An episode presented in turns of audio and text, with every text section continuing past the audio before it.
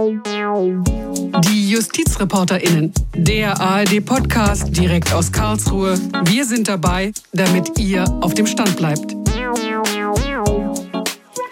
Hallo, hier ist Gigi Deppe und wenn ihr gerne Äpfel esst, dann solltet ihr heute genau hinhören. So ein frischer, saftiger Apfel, sehr lecker. Bestimmt habt ihr so einen schon mal gegessen. Herangereift auf den sonnigen Südtiroler Obstplantagen.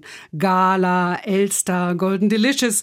Jeder zehnte Apfel in Europa kommt aus Südtirol. Oder, wie der grüne Bundestagsabgeordnete Karl Beer es nennt, Pestizid-Tirol. Karl Beer war Agrarreferent des Umweltinstituts München und er hat sich die Äpfel aus Südtirol vorgenommen. Er machte 2017 mit einer provokanten Plakataktion und im Internet darauf aufmerksam, dass in Südtirol auch viele Pestizide zum Einsatz kommen. Deswegen sitzt er jetzt vor Gericht in Italien und der Vorwurf lautet üble Nachrede. Falls ihr euch im italienischen Recht nicht so gut auskennt, solch eine Straftat gibt es ja in Italien genauso wie bei uns. Wir wollen uns das Verfahren einmal genauer anschauen, denn es ist kein gewöhnlicher Prozess. Vor kurzem musste Karl Bär zum vierten Mal vor dem Landgericht in Bozen erscheinen und Hanna Eberhardt, unsere Rechtsreferendarin, ist hingefahren und hat sich die Verhandlung angeschaut. Hanna, warum fandest du das Verfahren interessant? Warum bist du extra hingefahren? Bozen ist ja ganz schön weit weg. Ja, das, was ich besonders finde an dem Prozess, ist, dass Karl Bär wegen seiner öffentlichen Kritik vor Gericht steht. Denn in einer Demokratie ist es ja nicht unüblich, dass man sich kritisch äußert und sich auch kritisch äußern darf. Und da gehört es eben dazu, dass man Zustände anprangern darf. Und hier erscheint deswegen die Reaktion aus Südtirol erst einmal heftig, denn der Südtiroler Landesrat, das ist bei uns sowas wie der Landwirtschaftsminister, hat zusammen mit fast 1400 Bauern Strafanzeige gestellt. Und allein diese Zahl ist schon außergewöhnlich. Ja, und Karl Bär, der inzwischen Abgeordneter der Grünen im Bundestag ist, der hat mir nach der Verhandlung erzählt, dass er das ganze Verfahren für einen Einschüchterungsversuch hält. Damit erreicht die Gegenseite, die Leute, die uns ursprünglich angezeigt haben, den Zweck, dass sie unsere Ressourcen verbrauchen, die wir eigentlich brauchen könnten, um Umweltpolitik zu machen. Dieser Effekt der tritt nur deswegen nicht ein, weil wir uns mit so einer großen Öffentlichkeit wehren und ähm, die Kraft haben, das jetzt zum, zum nahezu symbolischen Prozess zu machen. Weshalb wurde denn überhaupt Strafanzeige gestellt, wenn Kritik ja grundsätzlich möglich ist? Was war denn an der Aktion möglicherweise strafbar? Ja, viele der Bauern haben sich wirklich persönlich angegriffen gefühlt durch die Aktion. Sie finden, dass es eine Beleidigung, die sachlich überhaupt nicht gerechtfertigt ist. Ich habe mit dem jungen Bauern Felix darüber gesprochen und auch er hat ursprünglich Strafanzeige gestellt und mir mal erklärt, was er an der Kampagne Pestizid Tirol störend fand. Der Image-Schaden. Das Gleiche, wenn jemand sagt, du kannst nichts. Also ich finde halt schon, dass das Image geschadet geworden und ähm, wir werden einfach ins schwarze Loch gedrückt weil wir im Prinzip ja nur unsere Arbeit aussehen. Wir machen nichts Verbotenes. Jetzt müssen wir nochmal über die Kampagne sprechen. Was ist denn genau eigentlich passiert? Pestizid Tirol, das klingt ja erstmal wie ein ganz schön aggressives Schlagwort. Warum hat Karl Beer genau Südtirol herausgepickt? Ja, dazu gibt's eine Vorgeschichte. Eigentlich ist Karl Bär nämlich auf Südtirol aufmerksam geworden, um da ähm, auf das erste pestizidfreie Dorf aufmerksam zu machen. Denn das Dorf Mals hat im Jahr 2014 abgestimmt in einem Bürgerentscheid, ob man weiter Pestizide einsetzen sollte oder nicht. Und es gab eine ganz klare Mehrheit dafür, ja, ein Pestizidverbot einzuführen. Und das wurde dann auch in einer Pestizidverordnung umgesetzt. Und das ist auf ganz schön viel Kritik in Südtirol gestoßen. Die Grundbesitzer haben die Gemeinde Malz sogar vor dem Verwaltungsgericht in Bozen verklagt. Und das Gericht hat sogar entschieden, die Gemeinde sei nicht zuständig für Fragen des Umweltschutzes. Jetzt ist die Verordnung erstmal außer Kraft gesetzt. Und ja, so fand Karl Bär, hat sich aus dieser eigentlich geplanten positiven Geschichte eine eher negative entwickelt. Als wir nach Südtirol gekommen sind als Umweltinstitut, war unser Plan, eine positive Geschichte zu erzählen.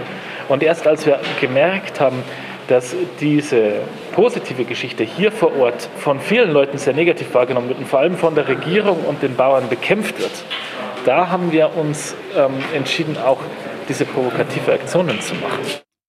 Teil der Aktion war auch ein Plakat im Münchner U-Bahnhof. Da hieß es, Südtirol sucht saubere Luft, Südtirol sucht sich, also schon eher provokativ und das Ganze auch im Stil der typischen Südtiroler Tourismuswerbung, nur eben mit einem anderen Spruch drauf. Und zusätzlich wurde dann noch die Website Pestizid Tirol Info eingerichtet. Und ähm, ja, es war von einem ausufernden Chemieeinsatz in Südtirol die Rede. Und es hieß, Südtirol sucht Schmetterlinge, Südtirol sucht Kulturlandschaft. Und Karl Bär war dabei schon bewusst, dass seine Kampagne eher provokativ ist, aber mit einer Strafanzeige hat er nicht gerechnet. Die Anzeige kam dann on the top, so nach dem Motto, uns reicht's jetzt, wir müssen diesen Ökos jetzt mal so richtig eine draufgeben. Und das hat dann auch über zwei Jahre gedauert, bis ich das nächste Mal davon gehört habe. Wir haben das damals für einen Wahlkampfgag gehalten und nicht ernst genommen, weil es von Anfang an lächerlich war. Die Bauern haben ihn also nicht vor den Zivilgerichten verklagt, sondern haben ihn angezeigt bei der italienischen Staatsanwaltschaft. Wie lange geht das schon und wie ist das Strafverfahren bislang verlaufen? Das Verfahren läuft schon eine Weile. Also der erste Verhandlungstag war vor gut einem Jahr, im September 2020. Und bisher hat das Verfahren in der Sache eigentlich gar nichts ergeben. Erstaunlich ist, dass mittlerweile fast alle, bis auf einen Obstbauern, ihre Strafanzeige zurückgezogen haben. Und jetzt hält wirklich nur noch der eine Bauer seine Anzeige aufrecht. Der war am Freitag, als ich dahin gefahren bin, als Zeuge geladen und ausgerechnet er ist nicht erschienen, da er seine Äpfel ernten musste. Und Karl Bär, der extra nach Bozen angereist ist, war deswegen ziemlich verärgert. Die ganze Geschichte ist total lächerlich. Wir haben jetzt den vierten Prozesstag nach mehr als einem Jahr, nachdem die Hauptverhandlung eröffnet wurde. Und es ist gar nichts passiert bisher. Wir haben bisher nur darüber gesprochen, ob das Ding überhaupt stattfinden soll. Heute ist der Einzige, der der Ansicht ist, dass es stattfinden sollte, nicht erschienen. Infolgedessen ist das Ganze jetzt vertagt worden auf einen Termin in drei Monaten, Ende Januar. Da muss ich wieder hier erscheinen. Und das ist jetzt genau die, die Wirkung, die wir von so einem SLAP-Verfahren kennen, dass ich mich die ganze Zeit damit beschäftigen muss und Kraft und Energie und Geld da hineinstecken muss, während im Endeffekt nichts passiert. Jetzt hat er da gerade von einem sogenannten SLAP-Verfahren gesprochen. Was bedeutet denn SLAP? Ja, SLAP steht für missbräuchliche Verfahren, die nur deswegen angestrengt werden, um öffentliche Kritik zu erschweren oder unmöglich zu machen. Und die Abkürzung SLAP steht für Strategic Lawsuits Against Public Participation. Oje, oje, wieder so ein englischer Begriff. Also ich muss es nochmal wiederholen. Strategic Lawsuit Against Public Participation, strategische Prozesse gegen die Beteiligung der Öffentlichkeit. Woher kommt denn jetzt dieser Begriff? Der kommt aus den USA. Der wurde dort schon in den 1980er Jahren eingeführt von zwei Professoren aus Colorado. Und anschließend ähm, wurde er dann auch in der US-Rechtsprechung etabliert und ist inzwischen auch ein feststehender Begriff in amerikanischen Gesetzen. Mehrere US-Staaten haben sogenannte Anti-SLAP-Gesetze, zum Beispiel in Kalifornien. Und in der EU wird jetzt auch darüber diskutiert. Und das Verfahren gegen Calbert hat auch deswegen so viel Aufmerksamkeit bekommen, weil einige vermuten, dass es sich dabei um ein solches missbräuchliches Verfahren, ein SLAP-Verfahren handeln könnte. Ganz genau. Ich habe mit Calbert darüber gesprochen, warum er denn das Verfahren für missbräuchlich hält. Das Verfahren ist missbräuchlich, weil es dabei nicht darum geht, ein Verbrechen aufzuklären. Es gibt auch kein Bestrafungsinteresse, weil es kein Verbrechen ist, was ich gemacht habe. Und ich bin mir relativ sicher, dass am Ende, und wenn ich das bis Straßburger Gerichtshof durchziehen muss, ein Freispruch stehen wird. Das heißt, der Zweck des Verfahrens ist eigentlich, mir Kraft zu rauben und damit ein Exempel zu statuieren, das auch anderen Leuten sagt, insbesondere hier in Südtirol, wenn du dich zu weit aus dem Fenster lehnst und was dagegen sagst, so wie wir es hier gerade machen, dann kriegst du einen auf den Deckel. Das wäre natürlich eine ganz schöne Bedrohung für die Demokratie, wenn kritische Stimmen sich davon abschrecken ließen. Andererseits, und das ist ja auch wichtig, ist es ja auch der Zugang zu den Gerichten geschützt. Und nur weil sich im Verfahren herausstellt, dass eine Anzeige nicht begründet war, ist sie ja nicht gleich missbräuchlich. Man muss sich ja auch wehren können, wenn man den Eindruck hat, jemand betreibt eine Kampagne gegen mich mit unsachlichen Argumenten. Wie erkenne ich denn konkret, Hanna, ob das Gericht mit einer Sache nur beschäftigt wird, um Kritikerinnen oder Kritiker von ihrer Arbeit abzuhalten? Ja, das ist die zentrale Frage, denn klar ist auch, dass man den Zugang zu Gerichten nicht zu schnell versagen darf. Auf EU-Ebene gibt es deswegen gerade eine Initiative gegen solche SLAP-Verfahren und im Zuge dessen sollen genaue Kriterien entwickelt werden, an denen man so einen Missbrauch erkennen kann. Hier im konkreten Fall spricht einiges für ein fehlendes Aufklärungsinteresse, weil das Verfahren ja äußerst schleppend läuft und der Zeuge nicht erschienen ist. Da fragt man sich schon, ob das überhaupt ja sachlich gerechtfertigt ist.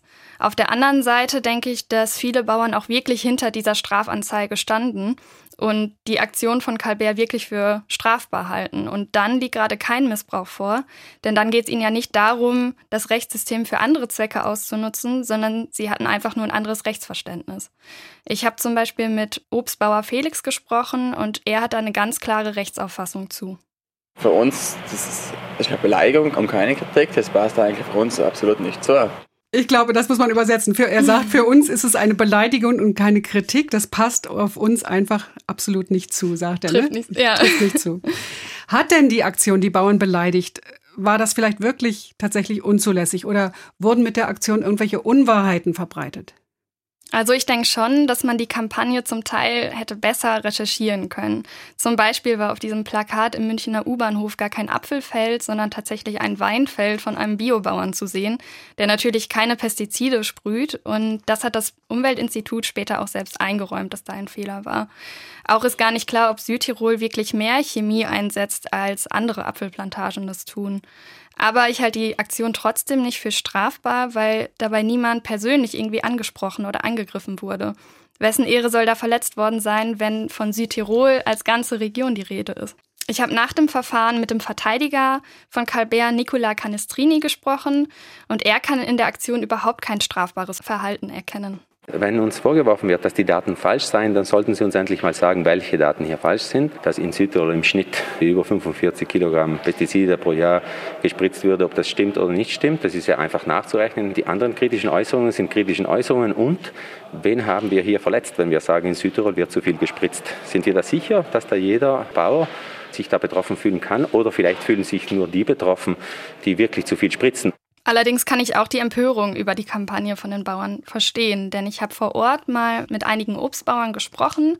Zum Beispiel habe ich mit dem Obstverkäufer Helmut Mitterhofer auf dem Markt gesprochen. Das ist alles ein großer Irrsinn, weil heutige Messgeräte sind so genau, dass wir auf, auf den Nepal noch Rückstände finden würden. Das ist, das ist hausgemacht, aber das ist wirklich kein Schaden. Jeder Verkehr, jede Zigarette, jedes Kosmetikmittel, alles wäre viel umweltschädlicher, viel, viel gefährlicher. Und auch die Landwirtin Christine Schönweger versteht nicht, warum ausgerechnet Südtirol für die Kampagne ausgewählt wurde. Und, und warum dann auch speziell in Südtirol? Ich denke, es werden auch an anderen Orten Äpfel angebaut und ich bin mir nicht sicher, ob die alle diese Vorschriften erfüllen, wie wir sie hier in Südtirol erfüllen. Kann es dennoch sein, dass die Landwirte mit der Strafanzeige versucht haben, Karl Bär einzuschüchtern? Also ich glaube nicht, dass das das vordergründige Ziel der meisten war. Es gab nämlich eine Unterschriftenliste von Seiten der Obstgenossenschaft und ich glaube, da haben viele einfach auch unterschrieben, um Zusammenhalt zu demonstrieren und haben auch diese Kritik tatsächlich für strafbar oder falsch gehalten.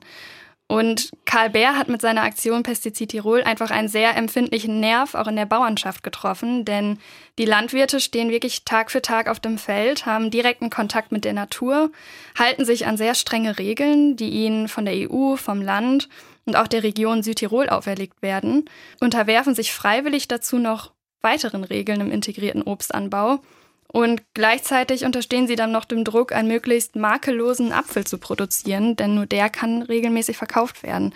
Deswegen ist es viel Arbeit für wenig Wertschätzung. Ja, es wäre halt wünschenswert, wenn wir mal einen fairen Preis haben für unser Produkt, nicht? weil wir haben auf der einen Seite den Druck von unserer Vermarktungsorganisation, nur den Top-Apfel zu liefern. Wir arbeiten mit der Natur und nicht gegen die Natur. Also dann wäre halt einfach feiner, fairer Preis, weil wir für die Kosten aufweisen. Viele der Aktivisten kommen dagegen aus privilegierten Schichten und Großstädten und haben mit den Verhältnissen auf dem Land eher wenig Kontakt. Und trotzdem sehen sie sich in der Lage, über die Art und Weise des Obstanbaus zu urteilen. Hier prallen dann einfach zwei Kulturen aufeinander. Ich habe mit dem Obsthändler Helmut Mitterhofer darüber gesprochen und er hat mir seine Sicht sehr anschaulich geschildert. Und dann ist es auch so, von den 9,5 Milliarden Menschen, die werden 80 Prozent wahrscheinlich in Großstädten leben, haben keine Bezug über die Landwirtschaft, können eine Kuh wahrscheinlich von einer Schaf nicht unterscheiden und wollen über uns noch bestimmen.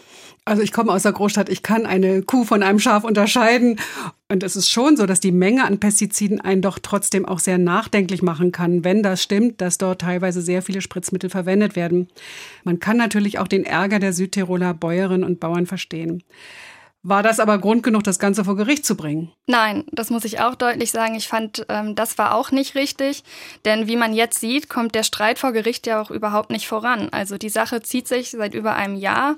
Und gerade bei solchen kontroversen gesellschaftlichen Themen hilft eine juristische Auseinandersetzung eher wenig. Und nach dem Prozess habe ich dann noch mal kurz mit der grünen Abgeordneten Claudia Köhler gesprochen, die im Bayerischen Landtag sitzt und sich den Prozess auch genauer angeguckt hat. Und sie bringt das Ganze, wie ich finde, ganz gut auf den Punkt. Gerade dann muss man in die Diskussion gehen und gegenseitig argumentieren. Da kann man auch um Positionen ringen zu Tausenden eine Anklage äh, loszulassen, ist meiner Meinung nach die völlig falsche Reaktion. Denn das geht ja am Thema vorbei. Man muss über den Pestizideinsatz für Lebensmittel diskutieren dürfen auf beiden Seiten. Also ich finde auch, das Thema gehört nicht vor Gericht, sondern in die Öffentlichkeit. Und die Bauern hätten sich ja auch stattdessen einfach zusammentun können und eine Gegenaktion starten können und damit dann öffentlich auf ihre schwierigen Verhältnisse in der Landwirtschaft aufmerksam machen können. Was hatte denn das Verfahren jetzt für einen Effekt auf Kai Bär? Hat ihn das irgendwie gebremst? Nein, überhaupt nicht. Ich habe nach dem Verfahren mit ihm gesprochen und er meinte, er würde sich auch zukünftig weiter zur Wehr setzen. Ich würde das wieder tun. Man darf sich doch gar nicht einschüchtern lassen. Das wäre genau das, was die, was die anderen wollen. Und wenn ich jetzt eingeschüchtert bin, was soll dann anders sein? Ne? Okay, also es ist die Frage, ob hier Slap äh, wirklich funktioniert hat. Slap habe ich jetzt verstanden. Gibt es denn eigentlich noch andere Beispiele, Hannah?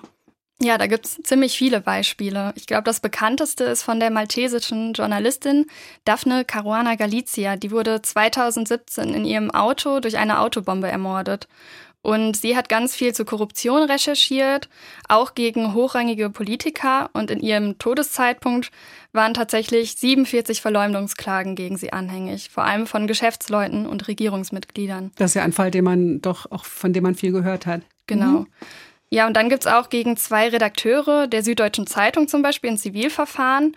Die wurden von einem ziemlich ja, reichen Solarunternehmer Hannes Kuhn verklagt, weil sie einen Enthüllungsartikel über seine fragwürdigen Aktiengeschäfte geschrieben haben. Der hieß Wetten auf den Absturz, war natürlich auch ein bisschen provokant. Und er hat dann 78 Millionen Euro Schadensersatz gefordert, weil ihm angeblich durch diese Berichterstattung ein anderes Projekt mit einem Schweizer Geschäftspartner entgangen sei. Und hier hat das ähm, Oberlandesgericht Nürnberg aber schon entschieden, das war zulässige Verdachtsberichterstattung und deswegen die Klage unbegründet. Jetzt hat es ja einen Grund, warum wir uns hier mit Äpfeln und äh, solchen dramatischen Fällen äh, wie der maltesischen Journalistin beschäftigen. Es gibt eine europäische Initiative, irgendwie mit SLAP umzugehen, SLAP einzudämmen. So habe ich verstanden. Erzähl mal, was ist da los? Genau, das EU-Parlament hat jetzt vorgeschlagen, dass man auch in Europa solche Gesetze gegen SLAP-Verfahren einführen sollte. In Amerika und Kanada zum Beispiel gibt es die ja schon. Und ja, es ist jetzt ein Vorschlag, dass man hier solche genauen Kriterien entwickelt, wann solche missbräuchlichen Verfahren vorliegen. Es gibt schon so ein paar Beispiele, sowas wie ein auffälliges Machtgefälle zwischen Kläger und Beklagten, das kann für einen Missbrauch sprechen, aber auch wenn ein Thema besonderen Öffentlichkeitsbezug hat und zum Beispiel schon sehr oft Klage deswegen erhoben wurde, das kann auch für einen Missbrauch sprechen. Es soll auch so ein SLAP-Register geben, wo dann dokumentiert wird, wenn zum Beispiel eine Person aus Regierungskreisen immer wieder solche Verfahren in die Wege leitet, dass man da eben Bescheid weiß und vielleicht frühzeitig reagieren kann. Nur eine Person aus Regierungskreisen? Nee, das kann auch einflussreiche Unternehmer sein. Ja, typisch ist dieses Machtgefälle, also Regierungsperson oder Unternehmer. Okay. Und die Mitgliedstaaten, die sollen jetzt auch Gesetze dagegen erlassen. Genau, das ist eine zweite Forderung, dass nationale Gesetze auch entwickelt werden.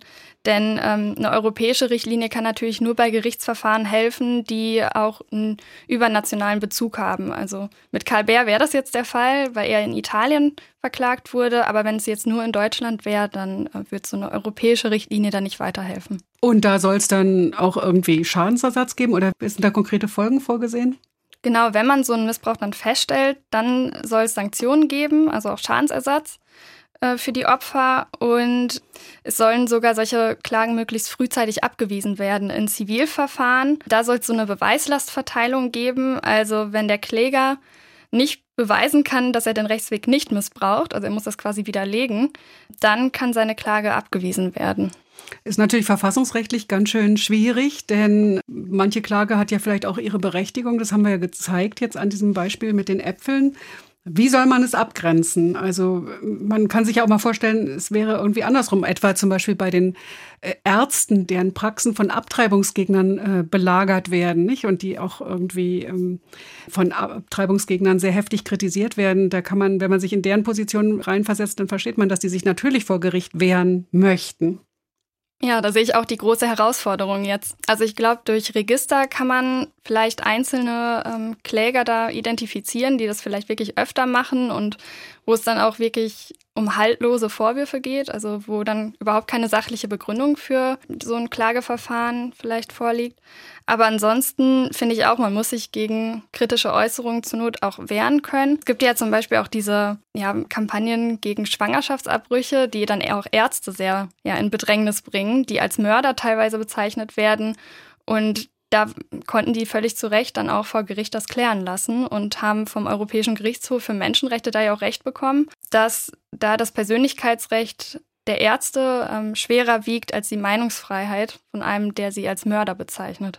Also man sieht, es ist ein sehr zweischneidiges Schwert. Ja, es ist einerseits interessant, dass da was passieren soll und dass es in den USA und Kanada mhm. äh, gibt es schon äh, gesetzliche Regelungen gegen missbräuchliche Klagen. Eigentlich haben wir doch so ein Verständnis in Deutschland, vor allen Dingen so auf der Basis des Grundgesetzes, dass die Meinungsfreiheit sehr weit, also die, die Rechtsprechung des Bundesverfassungsgerichts ist doch sehr pro Meinungsfreiheit. Genau, also die betont vor allem auch jedes Mal, dass man gerade bei solchen Themen, die einen starken Öffentlichkeitsbezug haben, dass man sich da sehr scharf und überspitzt und auch provokativ äußern darf, sogar abwertend und ironisch sein darf. Die Grenze ist da erreicht, wo es dann so reine Schmähkritik ist, also wo es gar nicht mehr um einen sachlichen Bezug geht, sondern nur noch um Herabwürdigung und Beleidigung. Und ja, da ist aber eine ziemlich hohe Schwelle und eine ziemlich hohe Schmerzgrenze. Okay, also eigentlich ist es sinnvoll, dass möglichst viel gesagt werden kann und dass man sich aber auch wehren können muss. Wie bewertest du jetzt den Fall Bär? Also was, du bist ja da gewesen, du hast mit den Leuten gesprochen und du hast es auf dich wirken lassen. Ja, ich war ziemlich überrascht, dass sich mein Bild dann doch noch geändert hat. Also am Anfang, bevor ich da war, dachte ich, wie kann man denn mit 1400 Leuten jemanden anzeigen und das Verfahren gegen ihn betreiben? Und als ich dann vor Ort mit einigen der Bauern gesprochen habe, konnte ich deren Position auch irgendwie so ein bisschen nachvollziehen. Und ich glaube, man muss auch jetzt aufpassen, wenn man über den Prozess berichtet, dass man da nicht so in Schwarz-Weiß-Malerei verfällt. Denn es gibt nicht nur böse Landwirte, gute Aktivisten, sondern da muss man sich schon beide Seiten anhören und kann da niemand so in die Ecke drängen. Also ich finde, am ehesten kann man dem Landesrat aus Südtirol noch einen Vorwurf machen und nicht den einzelnen Bauern, weil der Landesrat hat ja alle Einzelnen quasi hinter sich zusammengetrommelt und diese Aktion zusammen organisiert. Und ich glaube, das hat er auch gemacht, um bewusst ja ein kleines Machtgefälle zu schaffen und Macht zu erzeugen. Ja, das ist dann schon irgendwie auch so eine Art Missbrauch vielleicht. Und bei dem letzten Bauern, der jetzt als einziger seine Anzeige noch aufrechterhält, da weiß man auch nicht so ganz, warum macht er das eigentlich und warum zögert er dieses Verfahren jetzt so bewusst in die Länge? Ist das auch irgendein Machtgehabe oder ja, was verfolgt er für Interessen? Aber so ganz eindeutig kann ich auch immer noch nicht sagen, ob es jetzt wirklich so ein Missbrauch ist oder nicht. Also man sieht, das wird schwer mit den Slap-Verfahren. Man muss ja allerdings auch sehen, er hat hier wirklich, Karl Beer hat hier nicht jemand äh, als Person angegriffen, Südtirol nur eine Region aufs Korn genommen, sage ich mal. Und äh, dass die Staatsanwaltschaft denn da mitmacht, ist ja auch ein Wunder. Also oder fragt man sich, wie das sein kann, dass die Staatsanwaltschaft dann anklagt. Auf jeden Fall. Ich wollte auch eigentlich gerne ein Interview mit der Staatsanwaltschaft führen, aber die hat sich leider nicht bereit erklärt, weil das hätte mich auch auf jeden Fall interessiert, warum sie da das Verfahren eröffnet hat gegen ihn. Das ist ja nochmal eine unabhängige Stelle, die da auch drauf schaut. Auch wenn man die Aktion von Karl Bär kritisch sehen kann, finde ich, dass es schon auch wichtig ist und Fortschritt bringt, dass man solche gesellschaftlichen Zustände dann eben kritisieren kann, auch wenn die übertrieben war. Also ich finde, da sollte man sich auch nicht jetzt abschrecken lassen durch solche Verfahren. Ja, herzlichen Dank. Also äh, heute ging es wirklich um sehr viel, um Äpfel und eine schöne Landschaft und Schmetterlinge und äh, juristisches Hardcore, sage ich mal. Vielen Dank, dass ihr uns zugehört habt. Ihr wisst ja, ihr könnt uns schreiben äh, justizreporterin at swr.de, Justizreporterinnen ohne Gendersternchen. Wir freuen uns immer wahnsinnig, wenn ihr euch meldet, weil wir merken, tatsächlich hört uns jemand zu. Ist ja wunderbar. Schreibt uns, sagt uns, wie ihr die Sendung fandet oder welche Themen ihr auch noch gerne behandelt hättet. Im Studio sitzen Hanna Eberhardt. Danke, Hanna, dass wir darüber sprechen konnten. Und gerne. mein Name ist Gigi Deppe.